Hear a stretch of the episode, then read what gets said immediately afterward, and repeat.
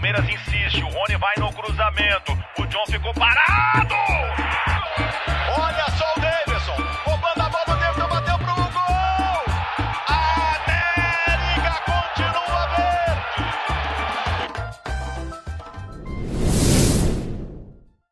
Salve, salve, ouvintes do Análise Verdão, tudo bem com vocês? Gabriel, vocês aqui para mais um podcast e uma goleada na Libertadores, né, cara? Impressionante como o Palmeiras conseguiu normalizar a goleada na Libertadores. Né? Enquanto tem time que passa sufoco, tem time brasileiro que vai na Bolívia e é goleado, como aconteceu hoje com o Atlético Paranaense, o Corinthians já perdeu lá também nessa Libertadores. Tem time que passa sufoco para ganhar de 1 a 0, ganhar de 2 a 0, que é jogo nervoso. O Palmeiras está goleando todo mundo numa tranquilidade impressionante. É, é um nível de supremacia assim que, que poucos times na história do futebol sul-americano conseguiram. E para a gente falar de mais um jogo bom do Palmeiras, mais um adversário fraco e mais uma goleada, mais uma noite de recordes, eu tô aqui também com meu amigo Pedro Amâncio. Tudo certo, Pedro? Ah, oi Assis, olá todo mundo que está nos ouvindo.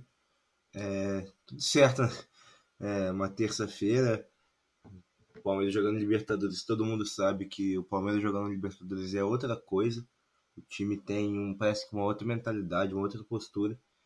E, e não é outra, né? Então pega adversários assim, é, seja dentro, fora de casa, é, tem ó, jogar na altitude é muito difícil, mas o Palmeiras soube se comportar bem. É, e acho que a gente tem, tem bastante coisa para conversar é, hoje daí sobre isso. Espero aí que o pessoal continue nos ouvindo e goste. Valeu. É isso, né? E dá pra gente começar o nosso papo aqui pela escalação que surpreendeu muita gente, porque olha só o nível de. a distopia que, que é esse momento do Palmeiras no, no bom sentido, né?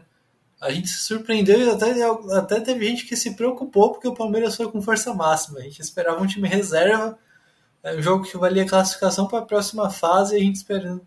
Valia o Palmeiras continuar na briga pela melhor campanha a gente esperando time reserva, preocupado, ah, será que os caras não vão cansar muito para o brasileiro? É, é uma maluquice completa, da, mas é uma maluquice da melhor maneira possível isso que está acontecendo com o Palmeiras, né? De, de, passar com tanta tranquilidade por uma fase de grupos. É, mas a escalação do Palmeiras aqui para deixar redondinho para o pessoal que está ouvindo e não viu o jogo, né? O Everton no gol, Rocha na direita, Gomes e Murilo na zaga, Piqueires na lateral esquerda, volantes Danilo Zé Rafael, Rafael Veiga como meia, Dudu na ponta direita, Verão na ponta esquerda e Rony de centroavante. Assim o Palmeiras começou o jogo, mas é, depois, obviamente, foi um jogo no ritmo mais de treino ali, não foi um jogo que exigiu tanto de todo mundo, apesar da altitude, não foi aquela correria toda. É, e também é, deu para dar uma chance para um pessoal no segundo tempo. Enfim, e tem algumas, algumas adaptações da altitude mesmo que são, são necessárias. Então, o Palmeiras soube lidar com, toda, com todo esse combo aí de altitude. O gramado não estava legal. Calendário também, apesar da sequência forte, conseguiu colocar os titulares sem, sem desgastar eles ao máximo, né? sem, sem zerar ali a bateria deles. Então, fiz parte, aconteceu. Acho que foi, não sei o que o Pedro vai achar, mas acho que foi assim. Vamos colocar o time principal porque para garantir a vaga mesmo, para não brincar com a altitude e para e também porque não é uma semana livre, mas o Palmeiras tá jogando, jogou na terça e agora só joga no domingo, né? Cinco dias de diferença entre jogos já é um intervalo bacana. Então, é, apesar da viagem, apesar da altitude, apesar da sequência forte, vai, os jogadores vão ter um tempo de recuperação um pouquinho mais legal para o próximo jogo contra o Fluminense no Allianz Parque, domingo às 4 horas da tarde. Então, meu palpite é por isso que veio essa escalação e valeu a pena, porque claramente a gente viu que os jogadores não se desgastam. Quer dizer, claramente não, porque a gente não tem os dados ali do, da fisiologia, mas é a olho nu deu para ver que não foi um jogo, um jogo tão desgastante assim. O Palmeiras jogou na manha jogou ele dosando ali para não ficar sem gás e deu tudo certo e conseguiu poupar ainda no segundo tempo, né, Pedro? É, assim, então, eu acho que uma, tem basicamente isso daí que você falou. Eu acho que também é legal falar que se o, alguns titulares não jogassem hoje, é, possivelmente eu ficar mais de uma semana sem estar no ritmo de um, de um jogo em si, jogando 60 minutos, assim, seria o treino, óbvio, né? Os treinos simulam jogos, é, é, o Abel mesmo é da, da política do treino é jogo, jogo é jogo também. É, então, o Palmeiras ele tava ali, acho que por isso que foi também com o time titular, porque senão tem muito tempo assim jogar e querendo não jogar agora, é, você tem tem um tempo de recuperação. Eu acho que assim, é uma outra coisa que assim, acontece muito na Libertadores e envolvendo o calendário inteiro. O Brasil já é grande demais. É, e mais a Libertadores, então o tempo de deslocamento é, para ir, para voltar, se não me engano, teve até problema, acho, no voo do Palmeiras na ida. Então esses desgastes também pegam muito. Não sei é, o quão proporcional é um desgaste dentro de um jogo em outro lugar. Mas essas viagens, o fuso horário, essas coisas assim, todas afetam, afetam bastante, um, um, alteram bastante o rendimento de um jogador. Mas o, o Palmeiras ele está sempre, está sempre, eu acho, bem preparado para isso. É, a gente vê, a gente viu o Abel falando também num jogo contra o Del Valle, não lembro qual Libertadores foi, se foi na passada ou a retrasada, é, sobre a postura do time lá, a preparação, conhecer o adversário. O Palmeiras acho que quer também tentar manter o 100% de aproveitamento que ter o 100% de aproveitamento, ser mandante nas eliminatórias é muito bom, porque você vai ter a vantagem de decidir em casa sempre, e decidir em casa é um outro empurrão, porque não importa como é que seja, você vai ter a torcida te ajudando nos 90 minutos finais. Então acho que o Abel pensa nisso também. E acho que ele confia também no elenco. É, ele confia bem no elenco que os outros nomes que podem vir depois num outro jogo, se for entrar uns três, quatro nomes diferentes contra o Fluminense, contra é, o Juazeirense, por exemplo, eu acho que ele confia nos jogadores e acho que, é, é, sendo positivo ou negativamente, a culpa não é por ter entrado com esses quatro, cinco nomes que não são os ideais do, do titular, não, porque, teoricamente, pelo que era para ser o Palmeiras, é para o time ter umas quatro, cinco trocas é, que o nível mantenha. Então, eu acho que foi por isso que ele manteve os titulares. É, assim, dando um, um, uma fiapinha assim do que na Copa do Brasil acho que ele também vai continuar mantendo, porque foi um placar não muito largo como ele conseguiu dentro de casa, é, teve uma saída precoce, então ele acho que não vai querer dar de novo, dar uma sorte ao azar assim. Então, acho que esse jogo assim vai servir para um pouco mais para o Palmeiras pensar uma para frente. É, sobre as adaptações, acho que eu queria falar uma coisa que eu acho, eu acho muito legal, que igual é o Palmeiras, é, os preparadores de goleiro, os próprios goleiros falaram que treinaram com Gaizelli, né? Enchem, enchem a bola com Gaizelli para treinar e tentar simular um pouco o que, o que acontece na altitude. E no jogo de hoje deu para ver muito isso. No gol do Veiga dá para ver a curva que dá. No lance perigoso do, do Petroleiro, que o Cristal cabeceia a bola, o cruzamento do Cássio vê uma curva absurda. Então eu acho muito legal isso que o Palmeiras faz, de tentar aproximar o máximo possível do contexto do jogo é, que vai acontecer. É, seja em situações, literalmente, né, em situações de jogo, eu acho isso muito legal. Eu acho que o Palmeiras conseguiu adaptar bem, no geral, o, o que é jogar na altitude. Muito time brasileiro tem muita dificuldade. O Palmeiras não, o Palmeiras acho que tem um trabalho, é, uma, um lado é, preparatório é, com embasamento científico, é, todas essas questões é, de estudos, o Palmeiras tem muito preparado e, sabe, então estou nessa atitude, eu vou correr o necessário, não vou nem correr tanto para trás necessariamente, nem para frente, mesma coisa, pressionando ou voltando, com a bola no pé a mesma coisa, o time sabe quando acelerar, sabia que do jeito que estava não precisava editar tanto o ritmo assim, correr tanto, então soube é, gerenciar o que é jogar dentro da altitude com uma vantagem larga do que foi. É, eu acho que isso está sendo, eu acho muito legal, eu acho muito importante ver o Palmeiras preparado nesse sentido, porque a competição é traiçoeira, Libertadores, é chega no momento que não tem jogo fácil e mostra que o, o que a, a, comissão no geral é não só técnica não, comissão que pega o departamento científico, essas coisas todas, é muito bem preparado.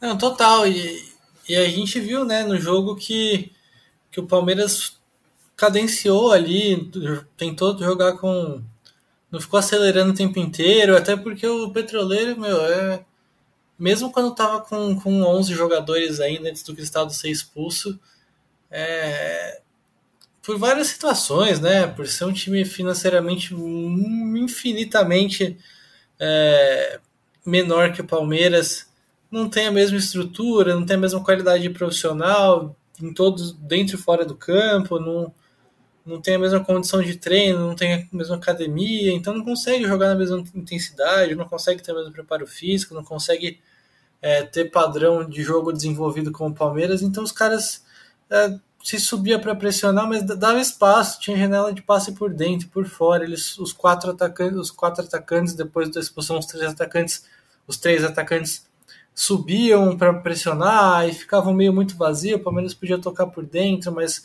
se, se o Petroleiro conseguia ficar um pouquinho mais compacto, também eles não conseguiam é, fazer cobertura no lado do campo, o Palmeiras tabelava com facilidade, atraía um lateral para dar o bote num dos pontas, aí alguém entrava nesse espaço deixado pelo lateral e não tinha cobertura, enfim, Palmeiras com muita tranquilidade, sem forçar muito, foi, foi criando, né? Até o, gramado estava bem escorregadio, bem irregular, e a própria altitude também atrapalha bastante, então o Palmeiras teve erros de passe, principalmente quando tentava ser um pouquinho mais incisivo, teve erros de tomada de decisão ali perto da área, mas nada demais também. Acho que nas jogadas que, que o Palmeiras conseguiu, que o Palmeiras não errou, as chances foram criadas, saiu 2 a 0 no primeiro tempo, depois o 5 a 0 no segundo, e fora outras diversas oportunidades, né? Então, acho que não foi.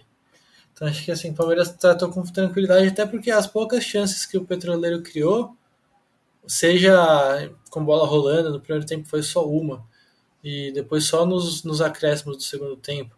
E, ou com bola parada, foram bolas paradas criadas a partir de momentos em que o Palmeiras errava e aí tinha um pouquinho mais de espaço para eles atacarem. O Palmeiras, obviamente, não conseguia fazer um pós-perda forte, né? não conseguia pressionar tanto. E aí, quando o Palmeiras errava, eles, o Petroleiro remendava numa outra transição e tiveram um outro momento ali de lá e cá, que na altitude não é tão interessante, então o Petroleiro chegou a levar um certo perigo, mas não foi nada que ameaçasse a vitória do Palmeiras e não foi nada que o Palmeiras não soubesse como lidar também se tivesse tido algum gol deles. Então acho que não tem nem. Assim, foi muita tranquilidade mesmo, esperava menos do time e, e o Palmeiras soube, soube jogar o jogo com, com, com tranquilidade, né? No segundo tempo, já com o Petroleiro com a menos, a coisa ficou ainda mais tranquila. Entrou Navarro, entrou Mike mas é, entrou Mike, depois entrou Scarpa, Wesley, uh, e, mas o tempo inteiro tocando bola, com, com, paciência, com calma, deixando o espaço aparecer e aproveitando também que pressiona pouco, porque ele, que o Petroleiro não pressionava a bola, mas a linha de defesa muitas vezes estava um pouquinho mais alta é, o Rony teve muito espaço para correr no segundo, no primeiro tempo. No segundo tempo, o Navarro tentou o tempo inteiro fazer, é, fazer jogadas de profundidade, correr nas costas da defesa. E até teve muito impedimento por causa disso, mas é Palmeiras que soube jogar o jogo, né? É, então. O, o ritmo do jogo em si foi. Deu pra ver que, teoricamente, os dois times não estavam nem num, mostrando um ritmo grande em si, não. Teve uns momentos boa parte do jogo, que ah, o Palmeiras perdia a bola, tava mais tranquilo, então na hora de voltar, voltava tranquilo para recuperar. É, aí quando saía, quando o Petroleiro errava no campo ofensivo para recompor também, o Palmeiras estava bem tranquilo, o Petroleiro também chegava um ataque de defesa direto assim, umas coisas meio desorganizadas. Mas acho que foi, mas acho que aconteceu muito mais por causa do, do, do que era o jogo em si mesmo. O Palmeiras relaxou bastante em si. Você viu igual o segundo gol, é, ajeita sem marcação, a, sai errado. O terceiro gol, o Veiga né, não recebeu nenhuma pressão. Enfim, é, o, é, o jogo foi muito assim, foi um jogo muito tranquilo. É, em si, tanto eles estão jogando, tanta gente para falar alguma coisa, de quem estava assistindo em si. É, foi um jogo no geral bem. É, assim, bem tranquilo mesmo. Não tem muito mais o que falar, não.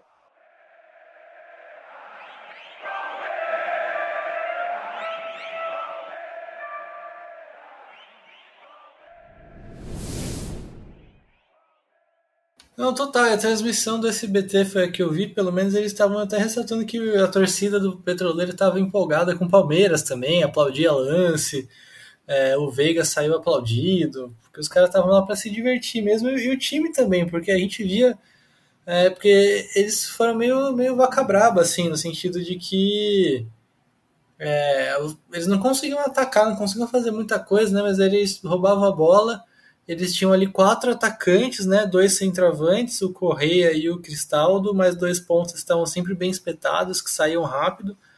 Esticava a bola nesses atacantes, eles brigavam pela primeira para tentar ganhar a segunda, acelerar, chegar com bastante gente na área. Então eles foram mais agressivos nesse sentido, foram meio que se empolgando um pouquinho com a torcida também, estava curtindo. Eles falaram, pô, queremos fazer gol, queremos fazer gol sabiam que não dava para bater de frente, mas queriam fazer gol, se divertir, não tinha nada a perder, não vão classificar, não tem absolutamente nenhuma pretensão. Então, é, nesse sentido, eles até ameaçaram criar alguma dificuldade, né? Até no segundo tempo, como eu falei, eles já tiveram menos a bola, já tiveram que marcar um pouquinho mais atrás porque estava com a menos, mas ainda assim tinham três atacantes ali na frente que subiam para pressionar. O meio completamente vazio, né? Esse gol do Veiga que você falou, é, a liberdade do Veiga, o espaço que tem ali é uma coisa assim, é, chega não parece nem futebol de 2022, né? Parece que a gente tá vendo um, um jogo dos anos 90 ou nem não parece nem que a gente tá vendo um jogo de alto nível, né? É outra realidade assim, o Palmeiras não vai encontrar isso nunca mais nesse ano. Mas é talvez seja o adversário mais fraco que o Palmeiras já enfrentou nos últimos, sei lá, nossa senhora, nem lembro, assim, talvez seja mais fraco, um dos mais fracos da história do Palmeiras. Mas, é, enfim, a coisa foi bem, o Palmeiras soube jogar com tranquilidade, os padrões foram repetidos, muita naturalidade e, e recordes batidos, né, Pedrão? Porque o Veiga fez três gols, o primeiro hat-trick dele na história dele pelo Palmeiras, talvez como profissional.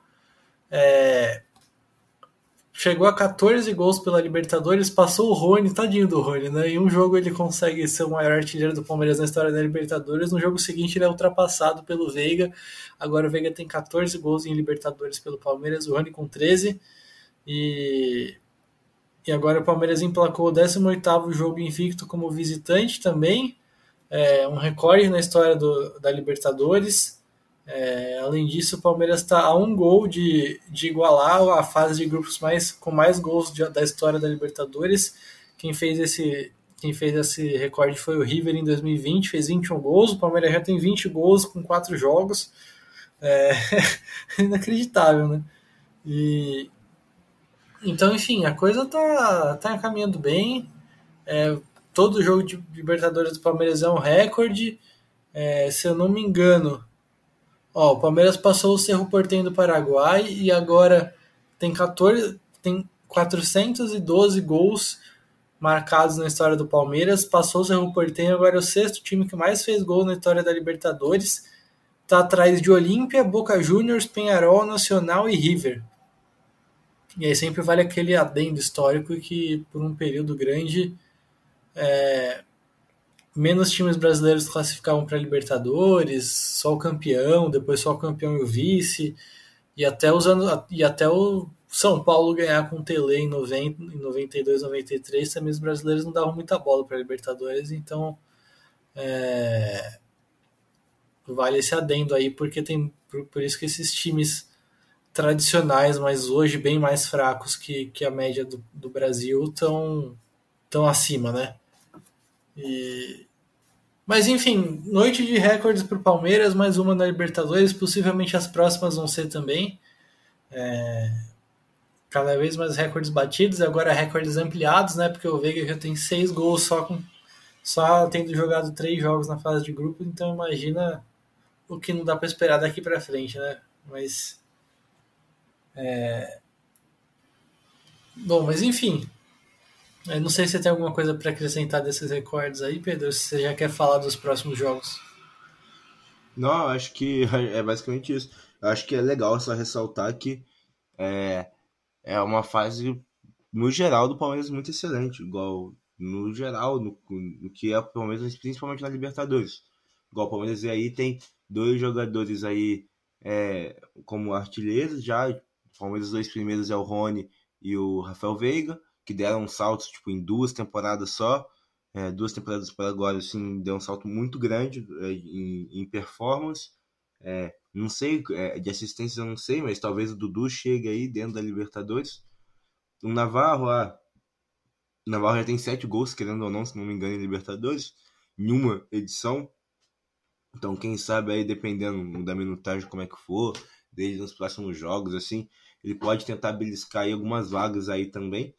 Então, acho que é, é muito legal ver o Palmeiras quebrar esse recorde. Acho que, é, agora, assim, puxando para um lado muito mais para torcedor em si, acho que é muito importante a torcida apoiar. É, não importa, igual, é, contra quem que enfrentou, ou, ou o nome do jogador em si, mas acho muito legal ver, igual, o Navarro tá quebrando esses recordes, acabando de chegar na primeira temporada no clube. É, o Rony, pelo que significa o Rony no Palmeiras, acho muito legal ele ser um dos artilheiros, ser, seja o primeiro artilheiro ou, ou o segundo, sabe? Ele conseguiu quebrar o recorde de muito tempo atrás, ele quebrou primeiro em si.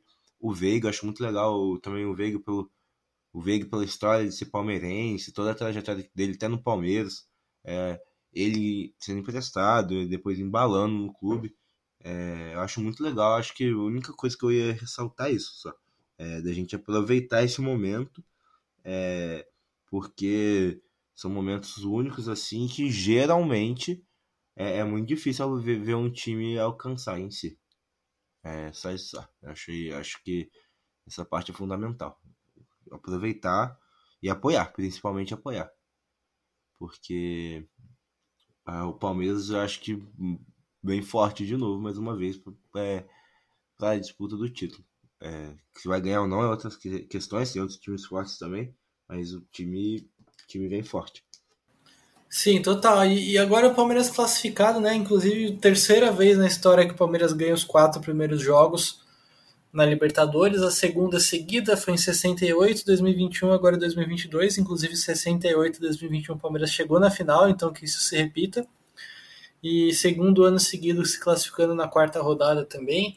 E agora o Palmeiras, os próximos dois jogos da Libertadores vão ser no dia 18 de maio contra o Emelec, daqui duas semanas, e daqui três semanas ou 20 dias contra o Deportivo Tátira, também, é, também pela Libertadores, daqui três semanas.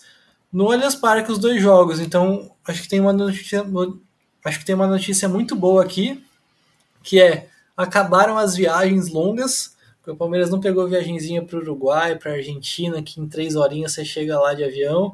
Não pegou adversário brasileiro na chave. Pô, o Atlético Mineiro pegou o América Mineiro. Impressionante essa sorte, né? E no sentido da, da, da distância, não, não, da dificuldade do jogo. E, e agora acabaram as viagens. O Palmeiras já foi para Venezuela, dia inteiro de voo, já foi para o Equador também, seis, oito horas de viagem, já foi para para acabou agora foi para Bolívia também, que é mais seis horas de viagem, enfim, tá acabou acabou a maratona de viagens nessa primeira fase da Libertadores, é uma grandíssima notícia. É, o Abel deu uma resposta para o Rodrigo Fragoso da TNT Sport há umas duas semanas que ele estava tentando criar as semanas livres de treino. Né? O Palmeiras não tem, mas ele está tentando criar, que é revezando o elenco, sempre tirar uma galera na viagem para o Equador na semana passada para jogar com o Emelec, Veiga, Dudu, Zé Rafael, Murilo, Rocha. Esses caras nem foram, então de certa forma para eles foi uma semana livre. É, hoje o que o Abel fez foi levar o grupo inteiro, mesmo quem não, quem não fosse jogar para a Bolívia, todos treinaram, o jogo foi meio que um ritmo de treino também, então claro que não, não chega a ser um treino, porque não tem exercício específico, não tem é, não, busca gerar comportamento, gerar mecanismo coletivo. Foi um jogo de verdade, mas é, foi um ritmo de treino também, todo mundo junto lá, então acho que não chega a ser uma semana livre, mas o Abel deu uma otimizada aí nos treinos também para conseguir aproveitar ao máximo o pouco tempo que ele tem. É, próxima semana é a decisão contra a Juazeirense, não sabemos o que ele vai fazer.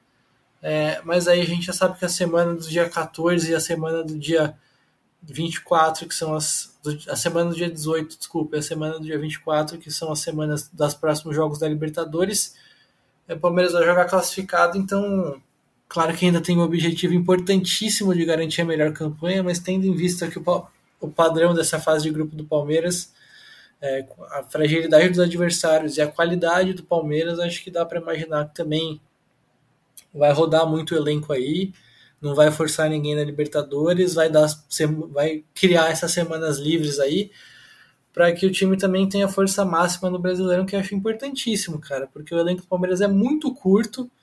A gente sempre fala, né? São 20, 25 jogadores, mas sem o Daverson, que já não joga mais, são 24, sem o Luan, que tá com uma lesão grave, são 23, sem o Jailson, que está com uma lesão ainda mais grave, são 22, sendo que são três goleiros e só 19 de linha. Então, é, é bom que, que dê para rodar, que dê para esse esse mês de abril e maio tenham sido sejam meses de poupar em meio de semana e conseguir jogar o brasileiro com força máxima para não perder muito ponto logo de largada. Né? O Palmeiras demorou para vencer a primeira e agora tem que engrenar no campeonato, porque quando a Copa do Brasil e a Libertadores afunilarem também, aí acho que esse elenco curto vai cobrar um preço, a não ser que o Palmeiras se reforce no meio do ano ou a molecada da base se destaque muito mesmo, mas aí não dá para esperar e cobrar isso deles, né? Então não dá para saber, mas é, é, bom que o Palmeiras evitou em meses abril, maio, meses muito desgastantes de muitos jogos, mas o Palmeiras conseguindo poupar jogador na maior parte deles, então acho que isso é, dá um gás assim. A gasolina do Palmeiras acho que vai demorar mais para acabar por causa disso, né, Pedro? É, Cis, então, é, Acho que é exatamente isso. Eu acho que, sim, eu falei um pouco isso. Eu é, acho que o Palmeiras ele tem, ele realmente vai, ele tem uma sequência chata até em si, é Fluminense, Juazeirense e Bragantino. Ou ele enfrenta um Fluminense que vai começar com um trabalho totalmente novo. É, então, assim, é dentro de casa, então já tá em casa. Eu acho, se não me engano, o jogo do Juazeirense, eu acho que não vai ser na Bahia, não sei se é, é, se eu consigo confirmar isso, mas tem isso. Estádio do Café em Londrina. Então, é, então às vezes a, a, viagem é mais curta e, é, e chegar em, em Londrina é, é, mais fácil do que chegar em, em Juazeiro.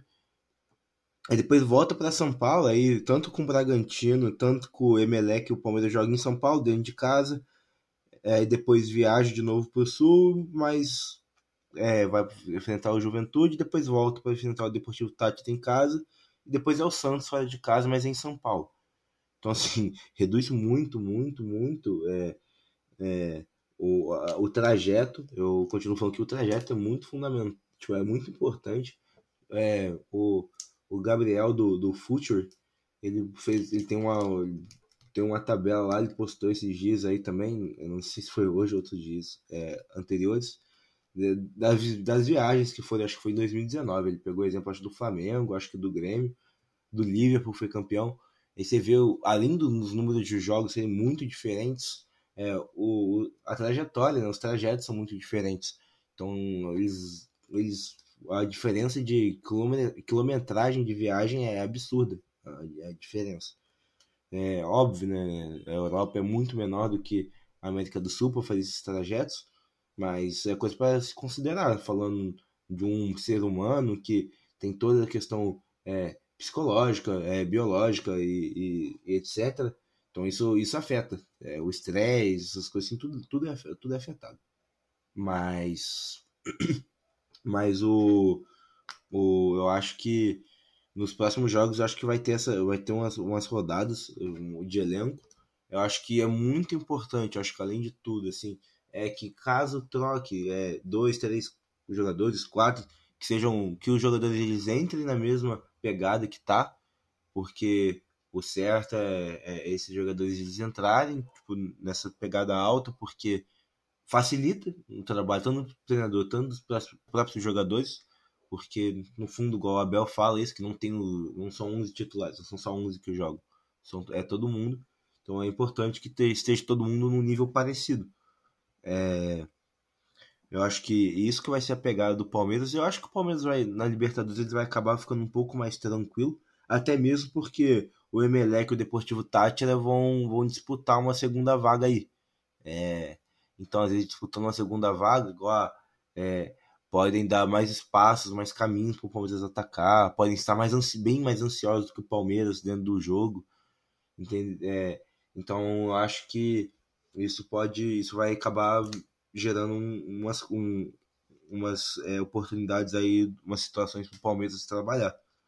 Mas no mais, assim, sendo direto, acho que o Palmeiras vai manter o ritmo na Copa do Brasil. Acho que o Palmeiras vai tentar sofrer o menos de sufoco possível. Inclusive, deve acabar tentando matar, fazer o máximo possível no próprio primeiro tempo, para depois ficar mais tranquilo, porque foi bem doloroso é, o que aconteceu com o Palmeiras. Eu acho que no livro do, do Abel ele comenta, assim, óbvio, né? Não, não sendo. É, óbvio, não foi assim, mas falando que então, a derrota para o CRB chegou a ser dolorosa, mas liberou muito no calendário. É, ajudou bastante no calendário, mas infelizmente o, não dá para ah, jogar fora. Um, felizmente, no caso, pelo que é o Palmeiras, mas não dá para jogar fora uma competição assim por, é, por causa do calendário. Tem que ter outras formas, né? É, porque o time do Palmeiras tem um investimento alto, é, tem uma pressão externa grande, então precisa fazer esse resultado. E o, o, jogo de ida ter sido um pouco apertado talvez deixe os jogadores um pouco apreensivos.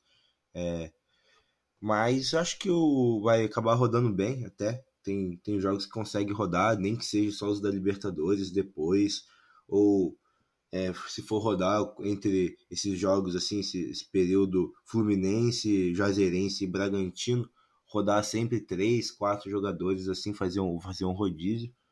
Eu acho, eu acho até inclusive que é o mais possível e talvez o ideal. Mas eu acho que o Palmeiras vai vir forte todos esses jogos e que é extremamente importante ganhar todos, inclusive do brasileiro.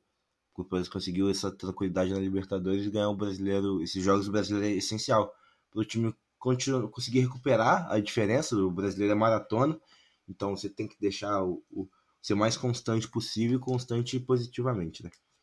Então, é, é, é, apoiar, torcer e confiar. Eu confio muito nesse trabalho do Palmeiras, eu confio muito nos jogadores. Então, em relação a isso, eu fico bem tranquilo. É, uma outra coisa, assim, Assis, que eu queria falar, assim, postura nos próximos jogos, a gente falando muito mais em relação de, de escalação, assim, e tal, é o Gomes, cara. O Gomes, ele pelo amor de Deus, ele é, é, de ferro, né? Eu quase não vejo o Gomes machucando. É, jogou todos os, os, essa sequência de jogos aí do Palmeiras, ele foi um dos poucos que não que não trocou em si, né? Não foi não foi poupado, é, jogando 90 minutos, enfim. O Gomes é, é outro nível, né?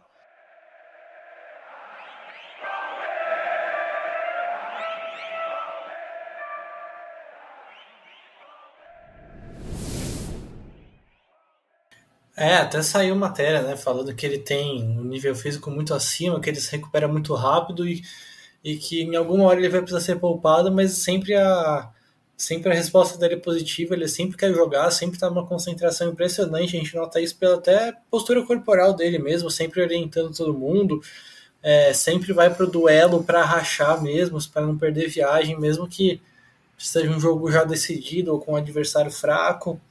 É, e o Abel confia muito nele e ele é muito importante para essa consistência do time, tanto mental quanto tática, que o Abel não tira ele mesmo em jogos mais fáceis, né? Então é, é de se admirar mesmo e tomara que, que ele continue mantendo esse nível assim sem deixar cair, porque se a sequência dele já foi muito importante agora, vai ser ainda mais importante lá na frente, é, quando todos os jogos forem absolutamente decisivos. Mas Pedrão, acho que fechou, hein? Acho que Zé Fini falamos bastante da, dessa vitória do Palmeiras, do momento, da, da campanha na Libertadores, da importância de ir dosando aí o calendário. E acho que tá bom, hein? Valeu. Que isso, obrigado você. É, tá conversando aí. É, foi uma novidade para mim estar tá conversando em dois. Eu cheguei a ouvir os podcasts assim, mas foi uma novidade estar tá conversando em dois. Gostei bastante.